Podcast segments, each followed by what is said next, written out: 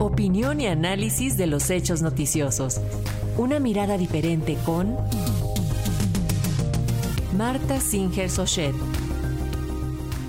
Ignacio Mier, el coordinador de Morena en San Lázaro, aseguró que los encuentros que se realizaron para hablar de reformar el Poder Judicial de la Federación fueron una chispa provocadora. En un comunicado de prensa, el legislador morenista aseguró que es necesario reformar esta rama del gobierno mexicano, ya que algo anda mal en el sistema penal acusatorio, de tal manera que se han permitido injusticias puras. Mier adelantó que en septiembre se retomará el debate sobre los cambios propuestos para el Poder Judicial, incluyendo la reforma para para designar a ministros y la coordinación entre fiscalías. Para ello se convocará nuevamente a asambleas informativas a las cuales invitarán a universidades, barras de abogados y especialistas. Y justo sobre este tema tenemos el comentario de la doctora Marta Singer Sochet. Ella es analista política, académica e investigadora de la Universidad Nacional Autónoma de México. Doctora, bienvenida, le escuchamos.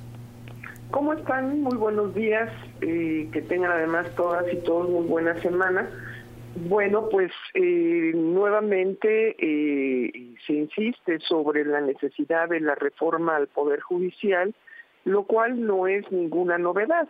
Llevamos pues cinco años hablando del tema y seguramente eh, será una, un, un asunto que va a acompañar el futuro hasta el proceso electoral, debido a que eh, es ahí en donde se está concentrando el marco en el cual se desenvolverán las eh, candidaturas a la presidencia que eh, ya recorren el país por parte de afines a el gobierno de Andrés Manuel López Obrador, pero también en la oposición en el esfuerzo que hace el Frente Amplio por ponerse también al día en esta carrera por la presidencia.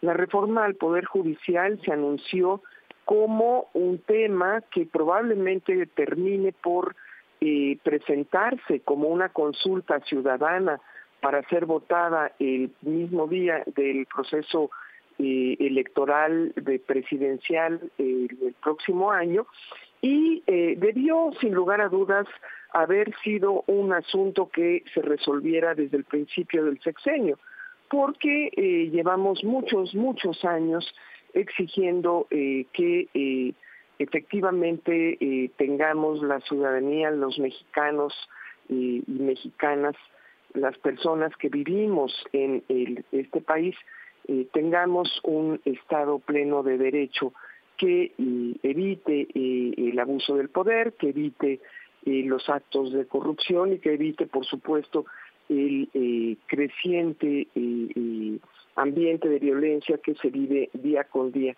la rendición de cuentas con el pasado y los miles de temas que se acumulan diariamente y que quedan sin resolver son asuntos que tienen que ver con el Poder Judicial.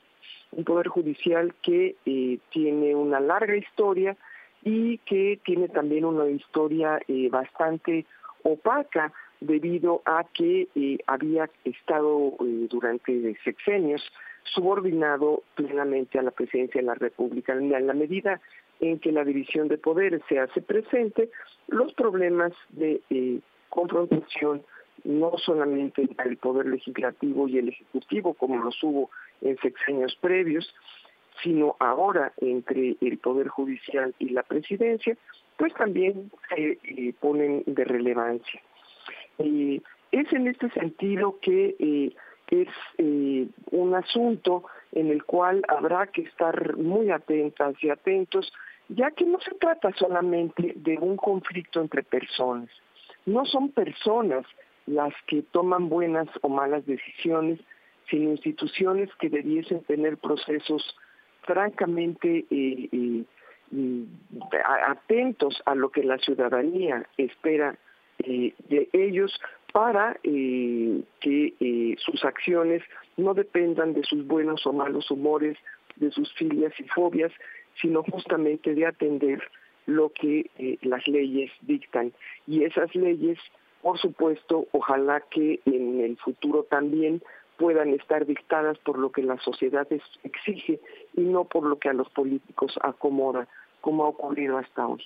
Una reforma al Poder Judicial sin un Poder Legislativo digno seguirá siendo un gran pendiente en nuestro país. Buenos días a todas y a todos. Muchísimas eh, gracias, doctora Marta Singer. Pues bueno, seguiremos muy al pendiente de este tema. En tanto, le enviamos un fuerte abrazo y que tenga un excelente inicio de semana. Muchas gracias.